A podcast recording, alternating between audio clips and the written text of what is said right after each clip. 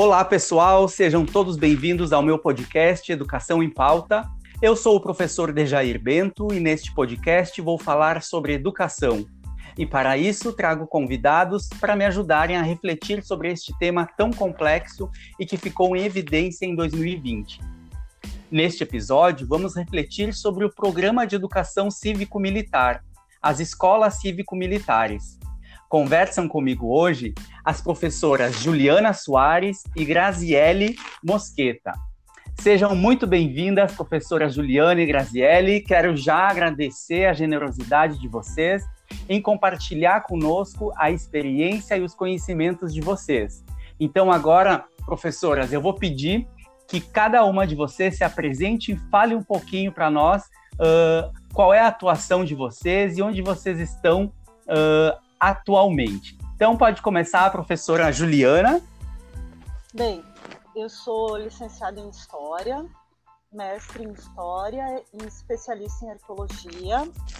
Atualmente, eu sou professora na Rede Municipal de Ensino de Bento Gonçalves, lotada na Escola de Turno Integral São Roque.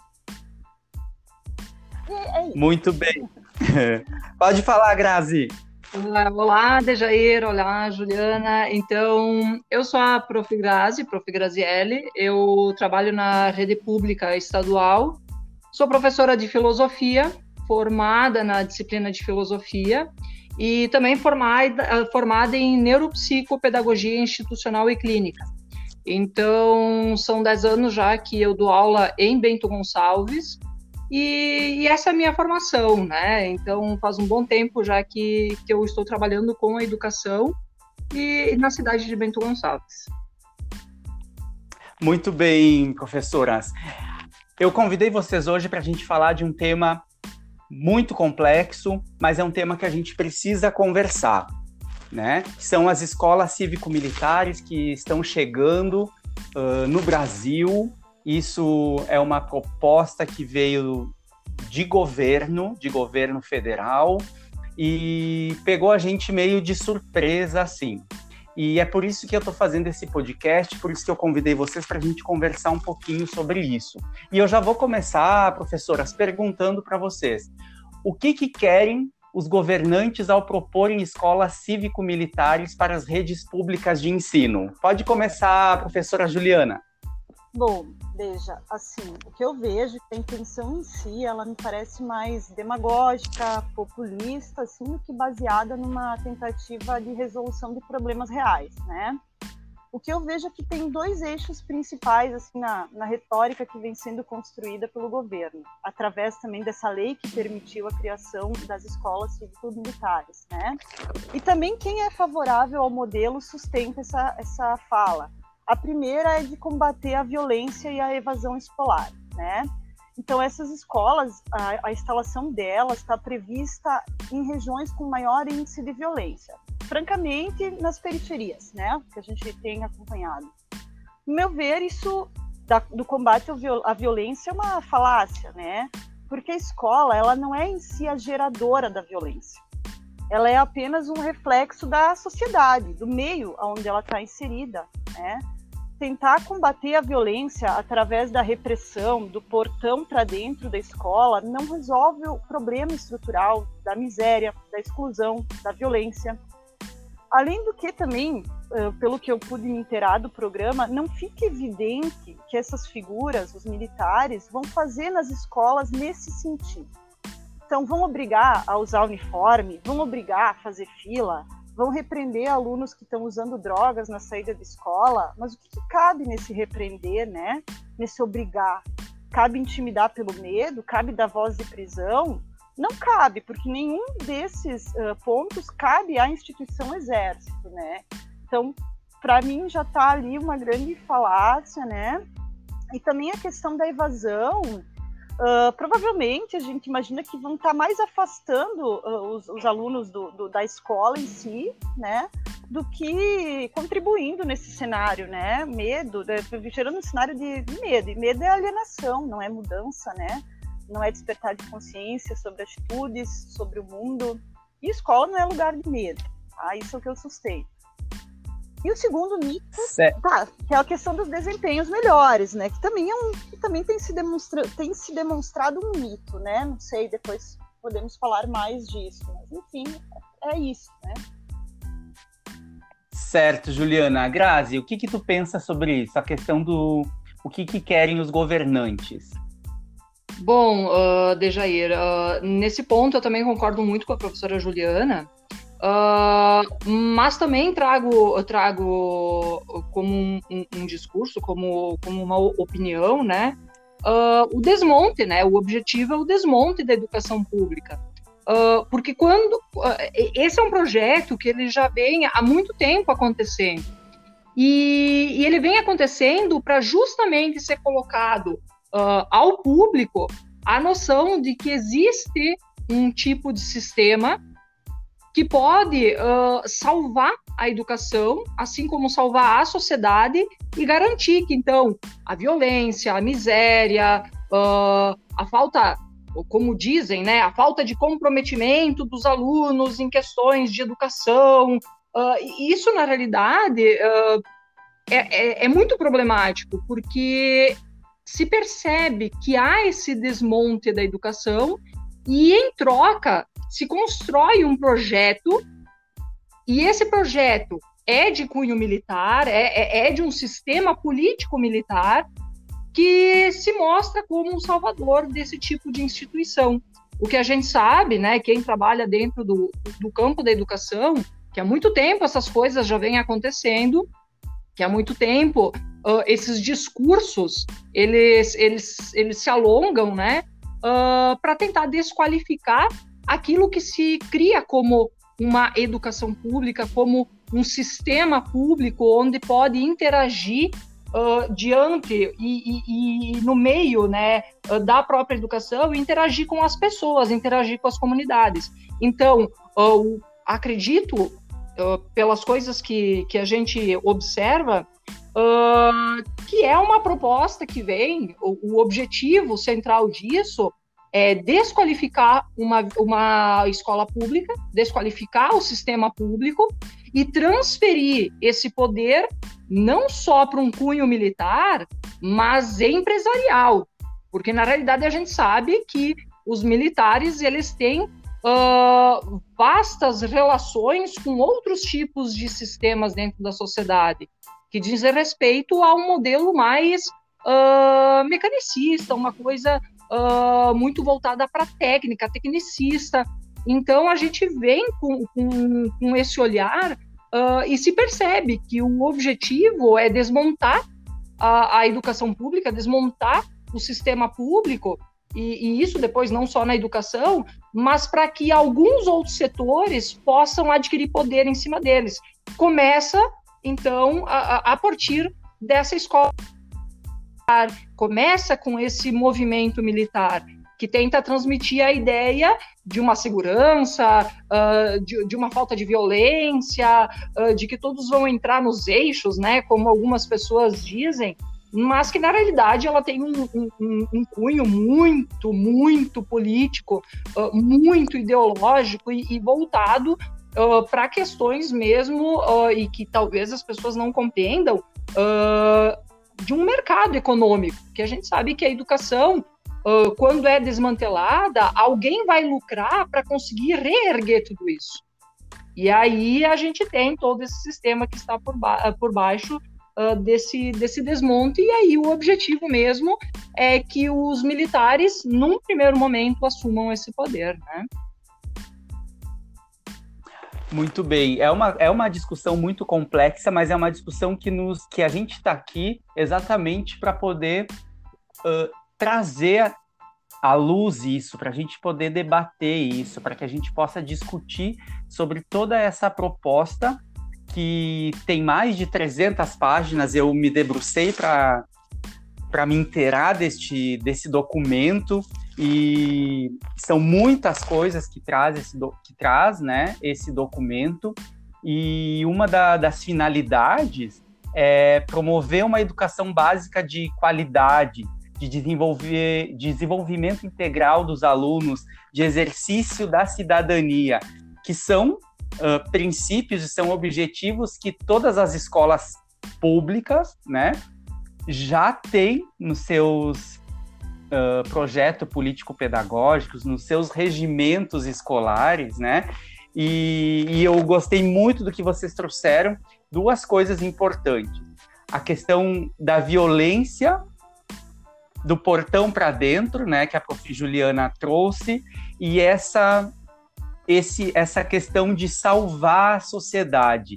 E as, essas duas coisas elas estão ligadas, porque a gente não quer uma sociedade só dentro da escola, quando a gente fala em, em como vocês trouxeram, né, de, de deixar todo mundo padronizado, todo mundo adequado, mas quando a gente sai da escola, como que isso fica? São coisas para a gente pensar. E eu já quero também perguntar para vocês, professora, se vocês acreditam que essa proposta baseada nos colégios militares, que é uma outra realidade, como são essas escolas cívico-militares, né? E aqui a gente, eles têm uma, uma sigla, né, que são as ESIM. Uh, vocês acham que esse modelo pode dar conta de, desse desenvolvimento integral dos alunos e o exercício da cidadania? Como que isso aconteceria nesse modelo? Pode falar, professora Juliana. Olha, eu acho que assim, desenvolvimento integral de forma alguma, né? Primeiro porque eu vejo que na realidade atual não, não cabe mais esse modelo de manda quem pode, obedece quem tem juízo, né? A sociedade, ela está muito mais complexa. Até mesmo as profissões que estão surgindo são complexas. A nossa democracia é um sistema complexo que exige pensamento crítico obedecer regras não soluciona nada, né?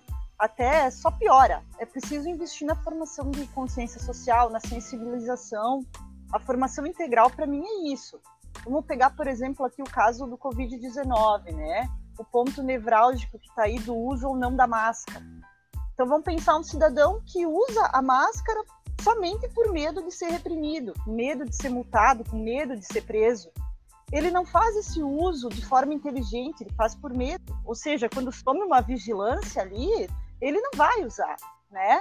Então, uh, já o sujeito escolarizado, ele está apto para saber do ponto de vista da ciência qual é a importância desse uso, né? De saber o que é um vírus, do ponto de vista das ciências humanas e ter empatia de se preocupar com a sociedade e com os outros e esse tipo de educação, as nossas escolas, educação para cidadania, as nossas escolas já fazem, né? A LDB prevê esse tipo de ação. E outro ponto crítico é que as escolas militares que já existem não seguem a lei de diretrizes e bases da educação, tá? Isso é importante no meu ponto de vista, porque é uma lei que demorou para ser construída, teve um amplo debate, tá? Está em curso, ainda não foi plenamente implementada e essas escolas clássicas militares já não seguem a LDB. O ensino militar é regulamentado por uma lei específica, ou seja, não está em conformidade com a LDB. Uh, e quer dizer, as, as ESIMs vão, vão estar? Não vão estar, pelo que a gente pude analisar, né? E não estando, também não precisam seguir todos aqueles comprometimentos de formação cidadã que a LDB traz. Por exemplo, igualdade de condições e acesso e permanência na escola, liberdade de aprender, ensinar, divulgar a cultura, arte, pensamento, né? Pluralismo de ideias, de concepções, respeito à liberdade, apreço à tolerância. Então, fica, o que eu quero trazer é que fica um, um vácuo ali também, né? Que a gente não sabe o que vem, porque não, não, não, não tem uma, um, um segmento do que, do que já foi amplamente discutido uh, com a sociedade, né? Não tem, tem é uma, uma imposição que vem ali, a gente não sabe para que lado vai. Mas enfim, não acredito na formação integral nesse sentido, né? Certo. Professora Grazi. Bom, então, em questão desse desenvolvimento integral, né, se nós fôssemos pegar por, por questões filosóficas, né, se nós fôssemos investigar o que seria um sujeito integral, o que seria esse aluno que teria um desenvolvimento integral, Bom, nós poderíamos ver que não é só na base da técnica. Ou seja, não é um cara que simplesmente, não é um aluno, não é um estudante que simplesmente vai pegar, vai decorar conteúdos, vai passar num vestibular e, e, e por conta disso ele vai então se tornar um sujeito uh, que venceu na vida. A gente entende como um desenvolvimento integral a capacidade que esses seres, que, que, que esses sujeitos dentro da escola conseguem desenvolver a questão da empatia, a questão de um autoconhecimento, uma emancipação da sua condição primeira, que ela vem antes do, do próprio sujeito estar dentro da escola. Então, esse sujeito, para ser realmente uh, integral, ele precisa, então, ter uma plena capacidade de compreender o seu estar no mundo. E eu acho impossível de uma escola militar, né, uh, que ela desenvolva essas questões. Ela pode muito bem desenvolver, e talvez nem sei se desenvolva tanto assim, mas ela, ela trabalha muito com a questão da técnica, de decorar, de obedecer, uh, de estar numa determinada ordem, mas que num segundo momento, se você vai perceber, ela, ela não traz uma capacidade do sujeito se colocar uh, na visão de um ser social. Porque esse, esse sujeito que vai, que vai, vai ser moldado é, nesse tipo de, de sistema, nesse tipo de educação, uh, é um sujeito que ele tem um padrão específico. Pode muito bem se desenvolver uh, conhecimentos extremamente técnicos, mas e, e, e onde nós vamos trabalhar então outras questões que a gente está percebendo que estão faltando dentro da nossa sociedade. Que é a questão da empatia, que é a questão de se colocar no lugar do outro, que é a questão, como a prof. Juliana colocou, né? Uh, eu não vou usar uma máscara uh, de proteção uh, apenas por eu ter medo ou porque é uma ordem que isso aconteça. Mas eu vou utilizar essa máscara porque eu entendo o que está acontecendo ao meu redor, eu entendo o sofrimento que é gerado uh, por, um, por um, uma doença que até agora não, não se tem uma ideia exata da sua cura. Então eu vou usar para me proteger, mas para proteger o outro. Então o primeiro movimento desse sujeito integral, se nós pudéssemos compreender, uh, é um sujeito que se compadece, se percebe como alguém junto com os outros no mundo. O que eu acredito que numa escola militar uh, pode se trabalhar pequenas decisões nesse sentido, mas sempre vai haver uma, uma hierarquia e um momento em que você vai deixar de, de agir e de pensar uh, num coletivo, de uma forma integral. Você vai pensar naquele grupo que está ali, como esse grupo, de repente, esse pequeno grupo, vai poder se desenvolver melhor numa técnica específica. Ou para passar num vestibular, ou para ter uma, uma profissão ideal, tá? Mas o que você faz quando já está inserido nisso? Que tipo de sujeito você é uh, dentro dessas escolhas que você fez?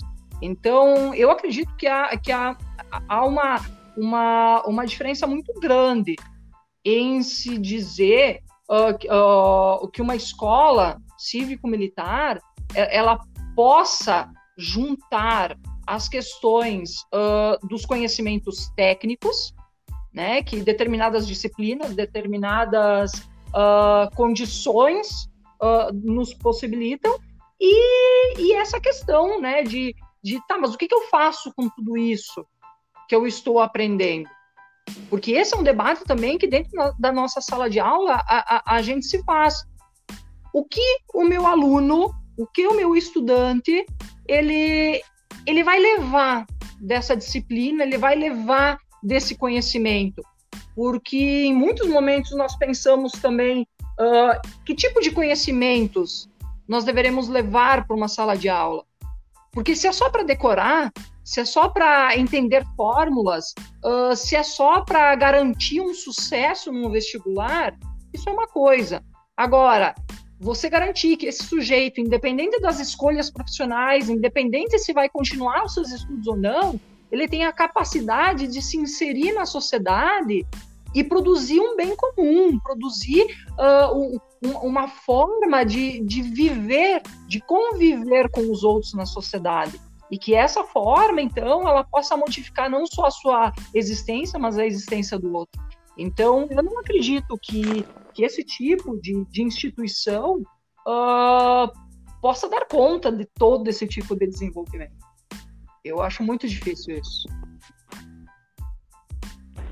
Pegando o gancho de vocês, professoras, a Juliana falou das profissões que são, são e estão cada vez mais complexas atualmente, e não cabe mais a gente formar esse cidadão uh, que só uh, responde ao comando. Cada vez mais a gente precisa de pessoas que consigam responder a diferentes demandas e que possam, exatamente como vocês trouxeram, se colocar no lugar do outro, resolver conflitos de forma assertiva, né? E eu já trago aqui para fazer uma relação. A gente tem hoje em Bento Gonçalves a Justiça Restaurativa, né? Um projeto que é grande também no município, a questão dos círculos de construção de paz. Que, que vem justamente para isso, para dar esse suporte, para que a gente possa, através do diálogo, né, da conversa e do entendimento entre as pessoas, poder resolver conflitos. E a proposta ela traz uh, a questão das normas de conduta e atitudes, né, respeito e disciplina, e que essas normas, essas atitudes, elas devem ser naturais. E daí quando tu vai lendo, eu li esse documento, ele faz uma, ele tem uma classificação de comportamento.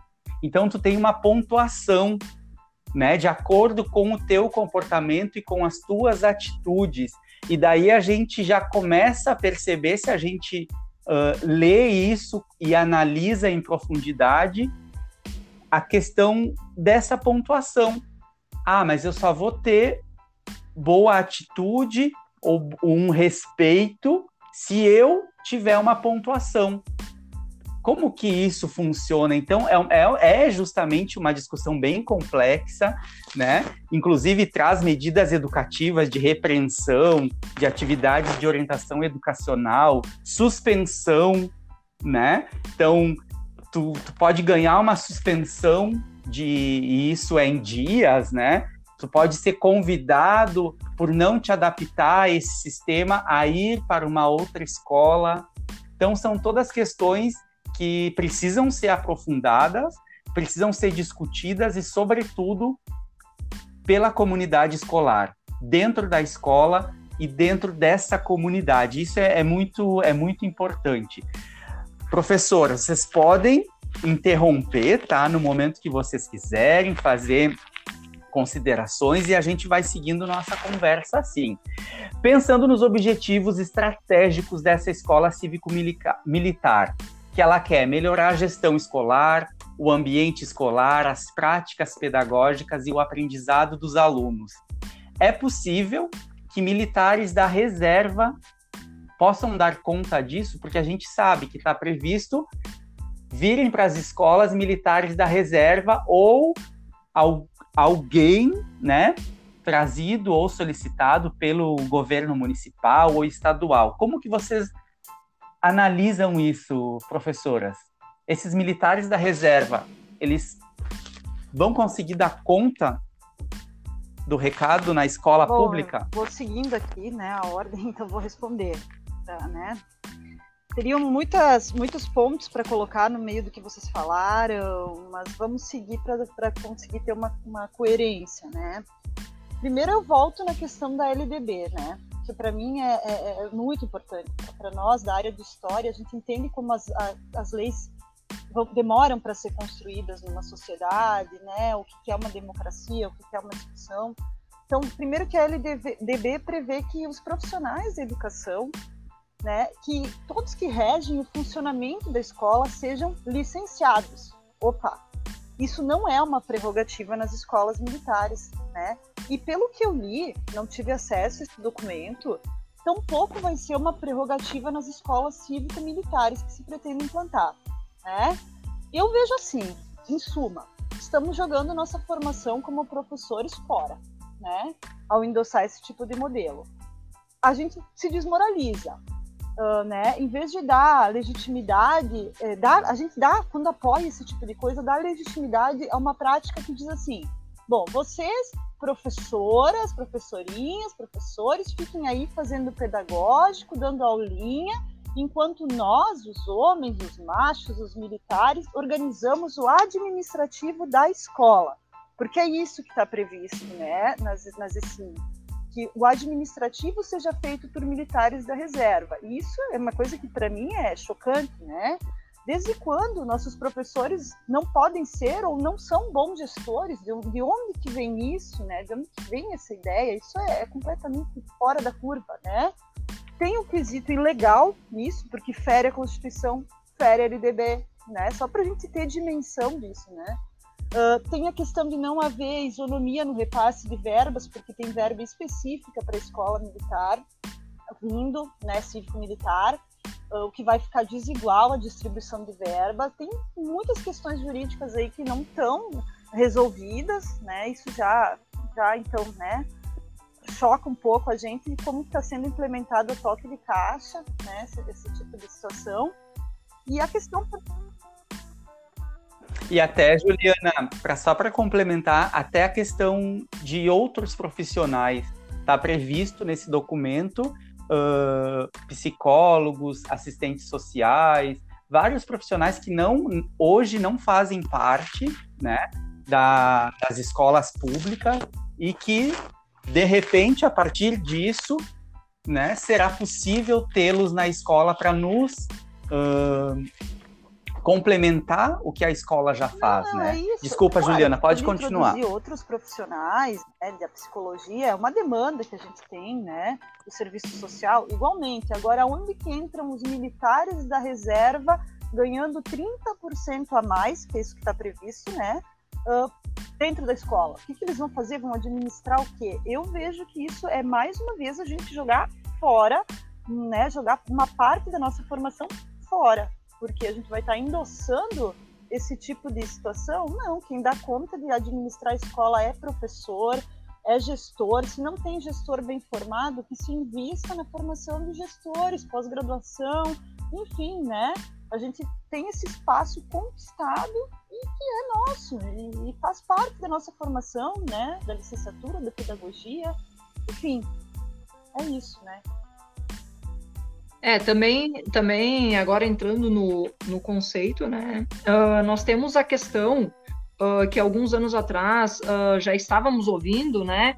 A questão de que muitos professores também poderiam ser trocados por pessoas que tinham um dito notório saber ou notório conhecimento dentro daqueles assuntos que estavam relacionados à escola.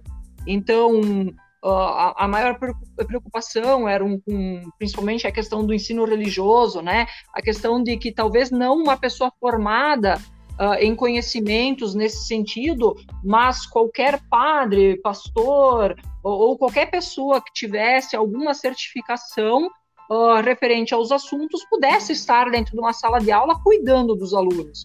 E isso abriu campo para que essas outras questões começassem a surgir, principalmente a escola uh, cívico-militar. Ou seja, quando se abre, quando, quando, quando a gente uh, estraçalha com algumas regras de, de, dentro uh, da, da, legislação mesmo, uh, se modifica elas para se dar a possibilidade de outras formas, e, e, não formas que eu vou dizer pedagógicas, entende? Uh, pessoas de fora que não têm o mínimo uh, conhecimento, né, nem o básico do conhecimento do que é uh, gerenciar a escola ou, ou, estar a par de assuntos que sejam desenvolvidos e do interesse de alunos e da comunidade. Quando essas pessoas elas começam a ter acesso não para discussão uh, de, de, de, pautas, uh, de, de assuntos para a escola debater, mas sim elas entram, entram para que, querer modificar esse sistema. E a partir de então elas comandarem isso, se torna muito perigoso, porque aí há, há, há um desmonte dessa educação, há um desmonte da forma como você vai uh, compreender as didáticas de dar aula, de conteúdos, uh, do que pode ou não pode ser trabalhado, dependendo da idade dos alunos. Então, as pessoas elas têm uma, uma pequena, um pequeno conhecimento do que seria uma escola, do que seria uma aula de filosofia, uma aula de história, uma aula de geografia, uma aula de matemática. As pessoas acreditam que simplesmente se vai lá e se fala sobre coisas que você gosta, e não é esse o sentido. E essa questão da escola cívico-militar, é, ela vem muito nesse sentido. O que um militar saberia né, sobre o ambiente escolar, sobre uma gestão escolar, sobre práticas pedagógicas. Uh, num primeiro momento, a, a prof. Juliana falou, né, e eu também fiz algumas pesquisas, os militares uh, apenas estariam dentro do, do campo da administração. Mas mesmo assim, é uma questão: como se administra uma escola? O que, que é uma escola? O que, que é essa instituição, primeiro de tudo, para você saber com o que tem que gastar e o que não tem que gastar. E a questão dos investimentos, e por isso volto a, a, a afirmar, essa é uma afirmação, uh, que há interesses de governantes em adotar esses sistemas, porque se cria condições econômicas uh, para se colocar esses, no, esses outros profissionais. Poxa, então por que, que não investe nos professores que estão aí? Por que, que não dão um, um, por que, que não facilitam uh, o estudo do próprio professor? Nós também temos uma capacidade muito grande de, de poder compreender inúmeras coisas, mas a gente sempre esbarra com a questão de uma falta de investimento, de um baixo salário, uh, você tendo que trabalhar muitas horas para conseguir suprir, às vezes, o seu próprio transporte e não ganharíamos quase nada em relação a, a esses militares que assumiriam o controle dessas situações. Né? Então, uh, eu acho muito, uh, mu muito complexo e muito complicada essa questão de, de acreditar que uma escola cívico-militar ela daria conta dessa desse tipo de gestão. E ela daria conta, além dessa gestão, de todos os problemas que estão envolvidos com isso. De, é, a, a questão de trabalhar a realidade dos nossos estudantes, uh, saber de onde eles vêm, não é por simplesmente fazer com que eles te obedeçam, que eles sigam regras, como o próprio Dejair falou, né? uh, essa justiça restaurativa, né? Esse é o nome, uh, que, que faz você uh, ter diálogos diferenciados com os alunos, mas, mas não é bem assim também. Porque você não pode pura e simplesmente acreditar que por um aluno ser um pouco rebelde, um aluno às vezes responder de uma forma mais grosseira, que ele não está entendendo o teu conteúdo, ou que ele não gosta de você, ou que ele não quer aprender as coisas uh, que você pode discutir com ele. Na realidade, existem as vivências desse aluno por trás. E todo esse choque, né, e, toda essa realidade, ela, ela se dá dentro de uma sala de aula.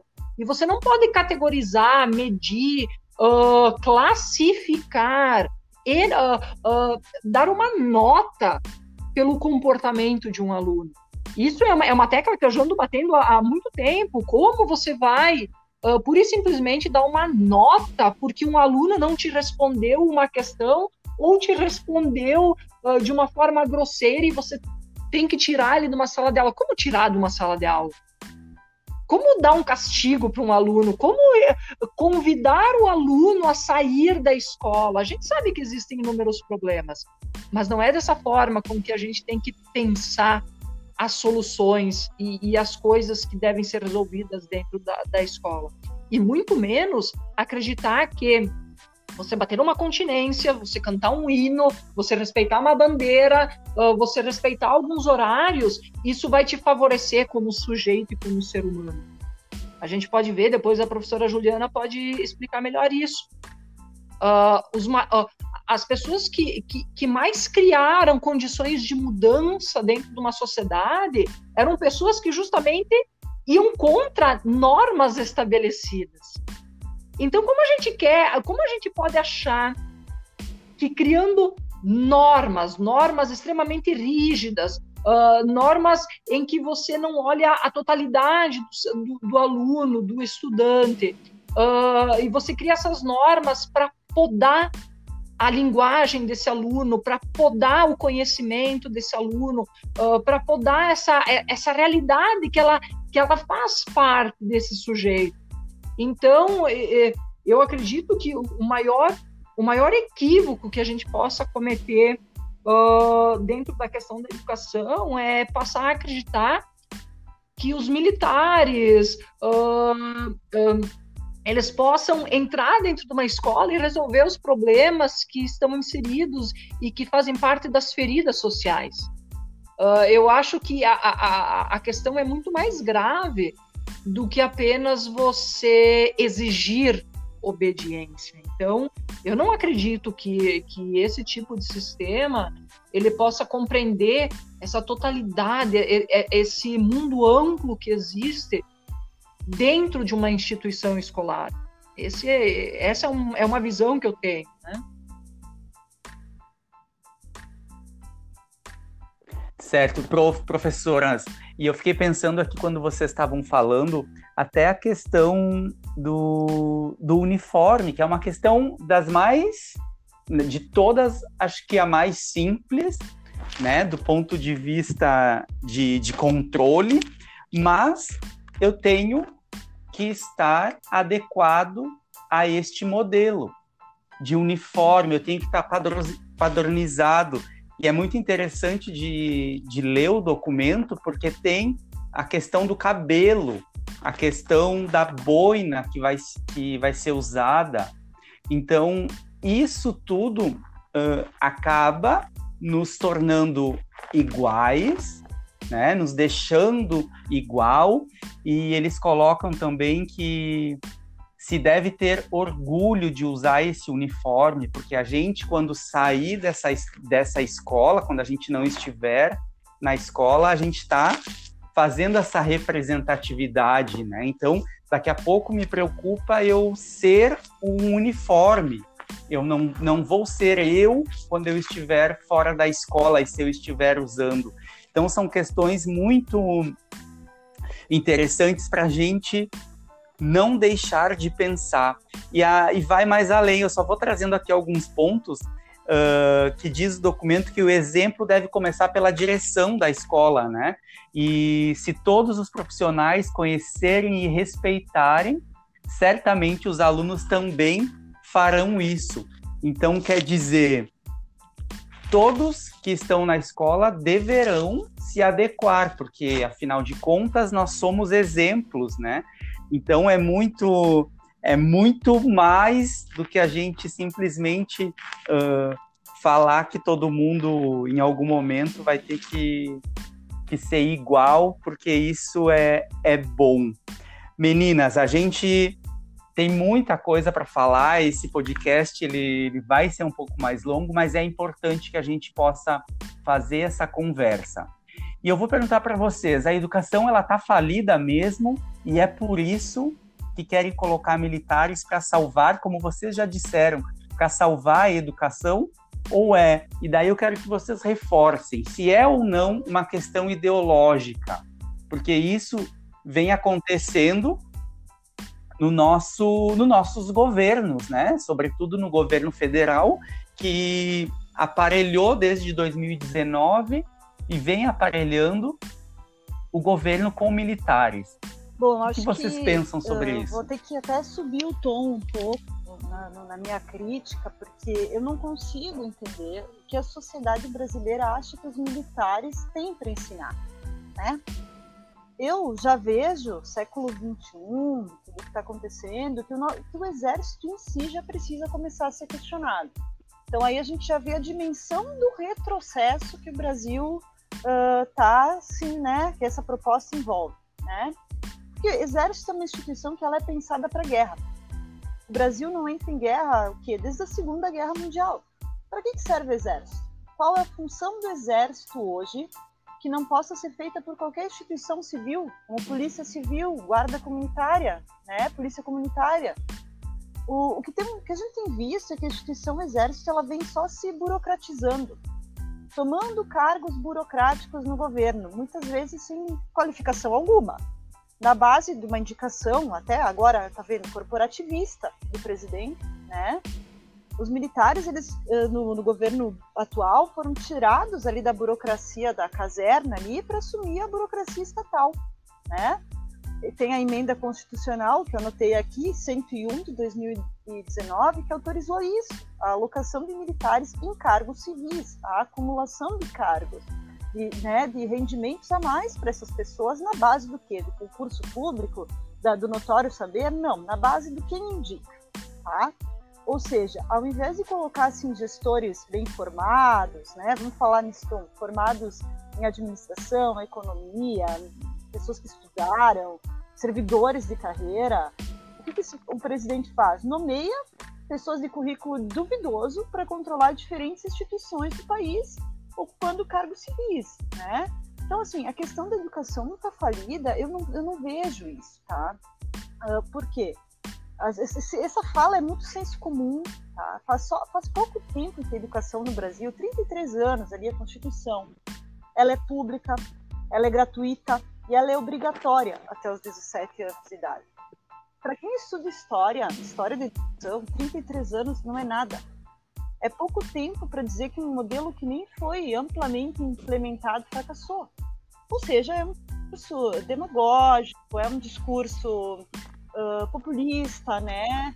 E sem, sem uma fundamentação uh, com outra uh, alinhada com, com o que há de mais vamos dizer assim, atual na pedagogia, em todos os campos, né? Esse, esse é o meu ponto, né? Esse é o meu ponto. É, uh, continuando, né, nessa concordo completamente com a Juliana, a professora Juliana.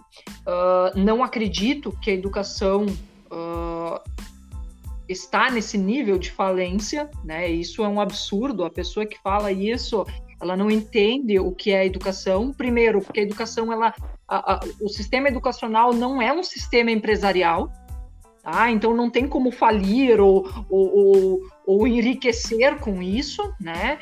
Uh, uh, a, a, escola ela não faz isso, né? A escola é um lugar onde a, a gente vai para melhorar, para modificar, para ampliar a nossa visão sobre o coletivo, certo? Então, tu, tu, não, tu não vai para uma escola para aprender a ser rico, tu não vai para uma escola uh, para para aprender a ser um grande empresário. Tu vai na escola para aprender como viver, como estar na sociedade, como reconhecer a sociedade.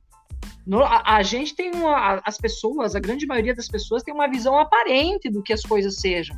Tanto que depois vem essas questões, né, da, do, do, uso dos uniformes, a questão que o, que o Deja trouxe, né, de, de, como tem que ter o cabelo. Gente, isso é, isso é um processo, é, é, é, é uma visão aparente sobre como as coisas têm que ser.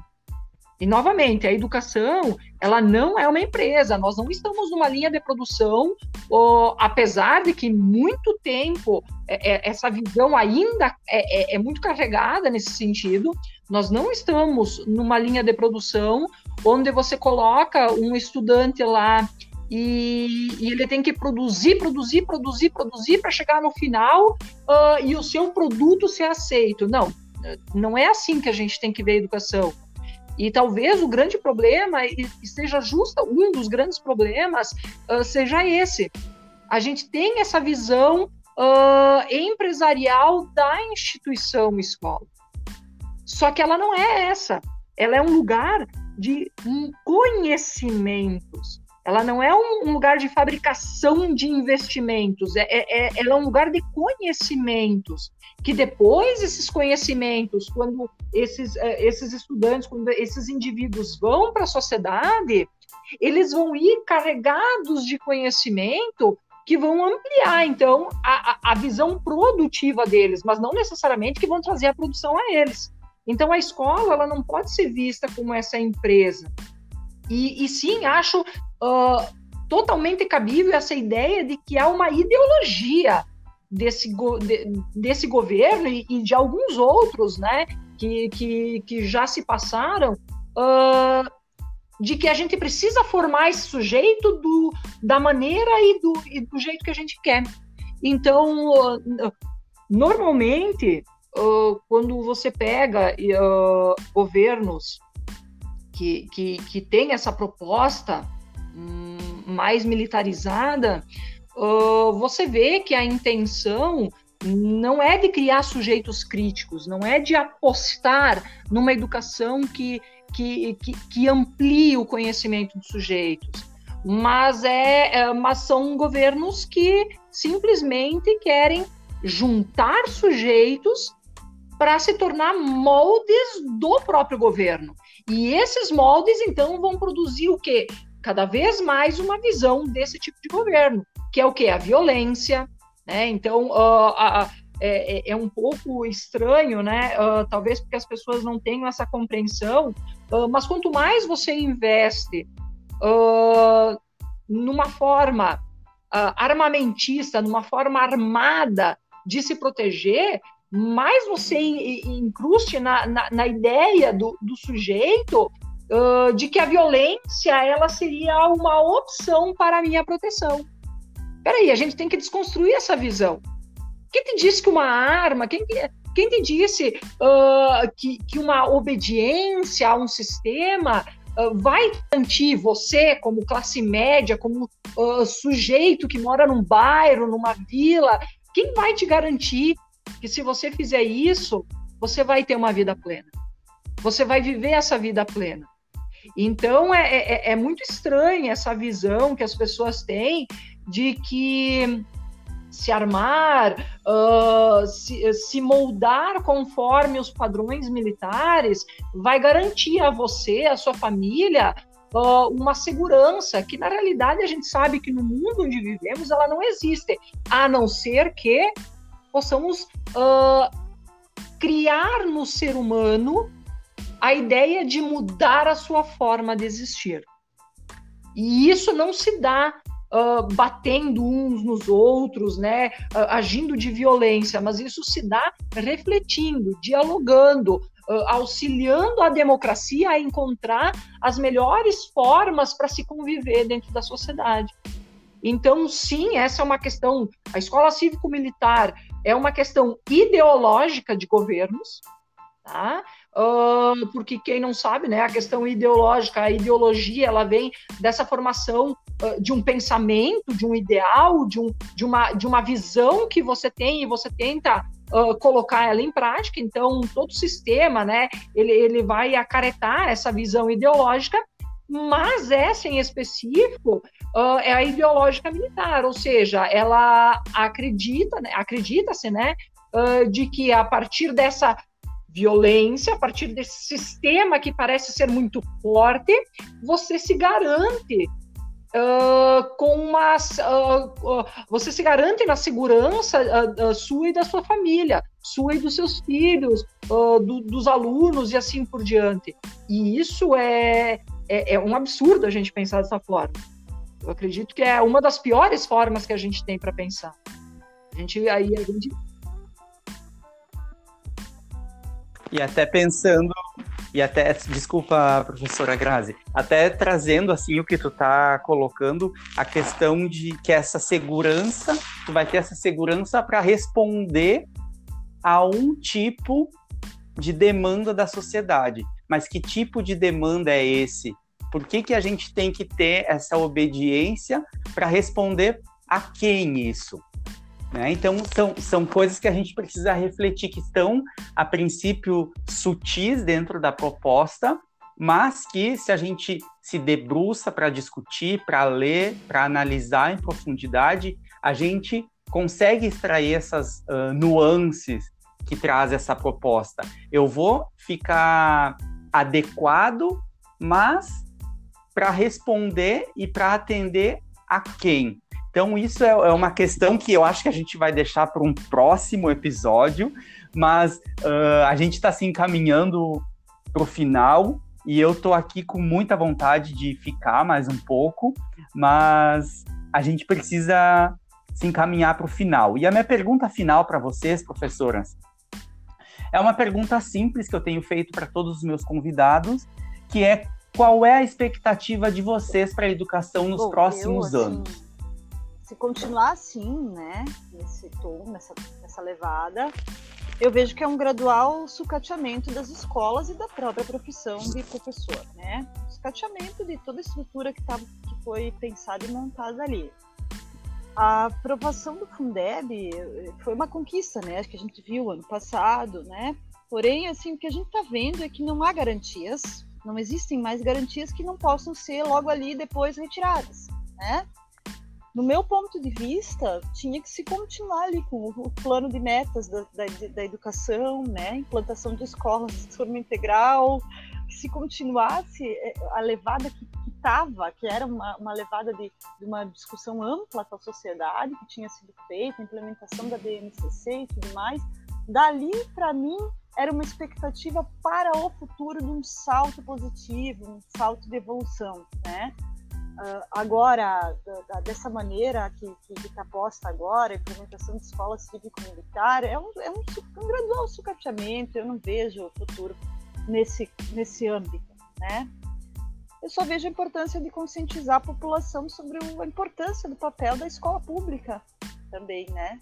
De como ela vinha, como uma coisa uh, da importância do debate democrático, do debate sobre o, do, que está nessas nuances, que a professora Grazielli estava falando agora, muito importante, fundamental, né?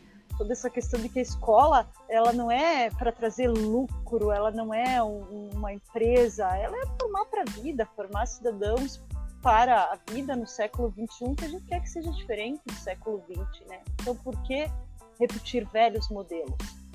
É isso. É, a...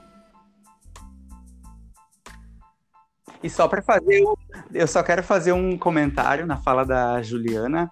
Uh, e 2020 foi um ano que nos colocou em evidência, eu já falo isso no início do, do episódio, e esse reconhecimento, a gente viu o quanto a escola foi reconhecida, apesar de tudo. As famílias, né, a sociedade viu que a escola realmente ela desempenha o seu papel. Porque quando a gente teve, ou quando as famílias tiveram que dá conta dessa, e eu vou dizer aqui, dessa escolarização, não conseguiu.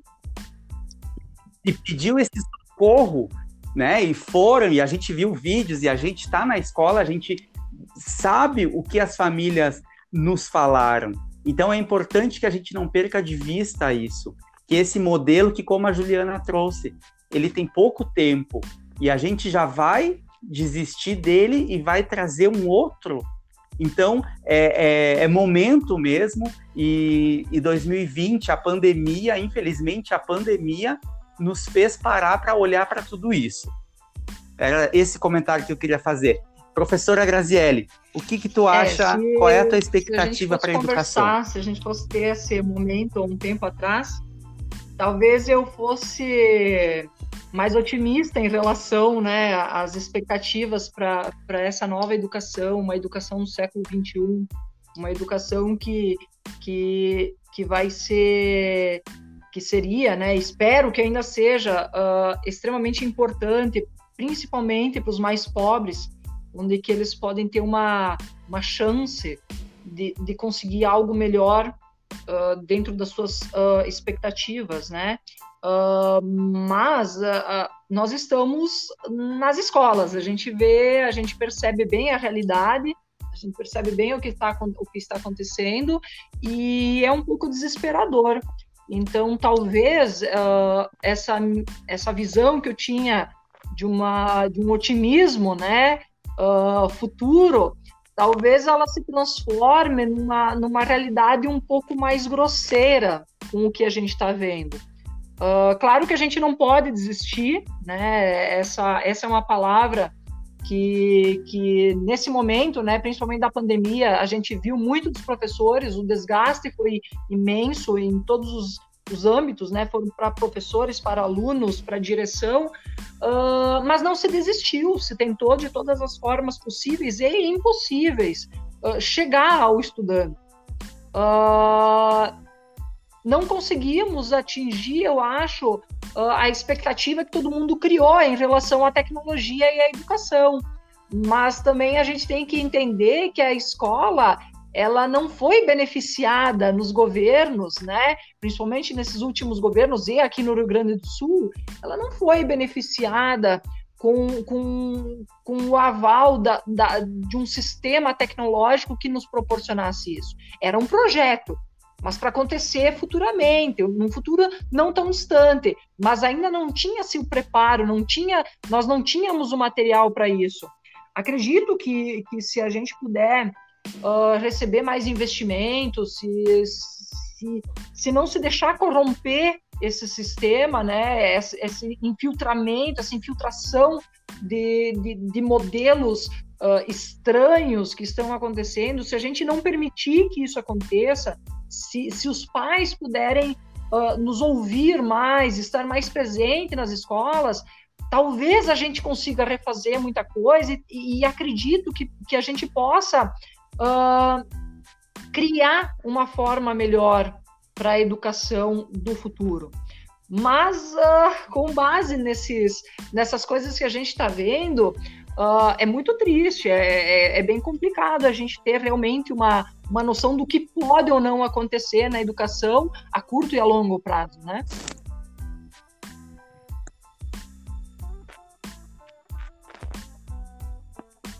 Certo, professora eu quero agradecer muito a presença de vocês, a participação, a dedicação que vocês tiveram desde a nossa primeira conversa.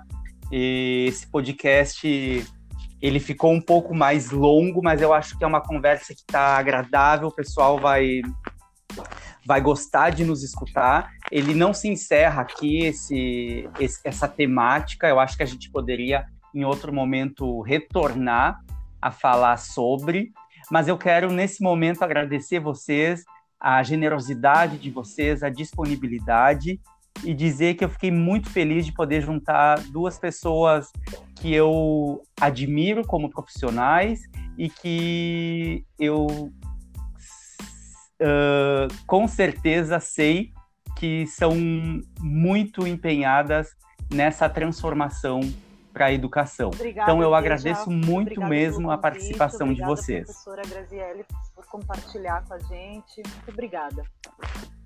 Ah, obrigada, Deja. A gente se conhece há muito tempo e a, e a gente luta muito por uma educação que possa melhorar a vida de todos.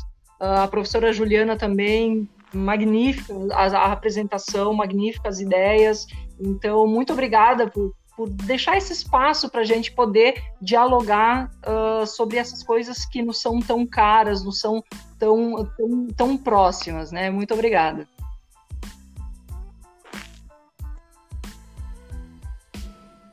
Então, pessoal, esse foi o meu podcast Educação em Pauta, todas as quartas aqui. Eu espero vocês na próxima.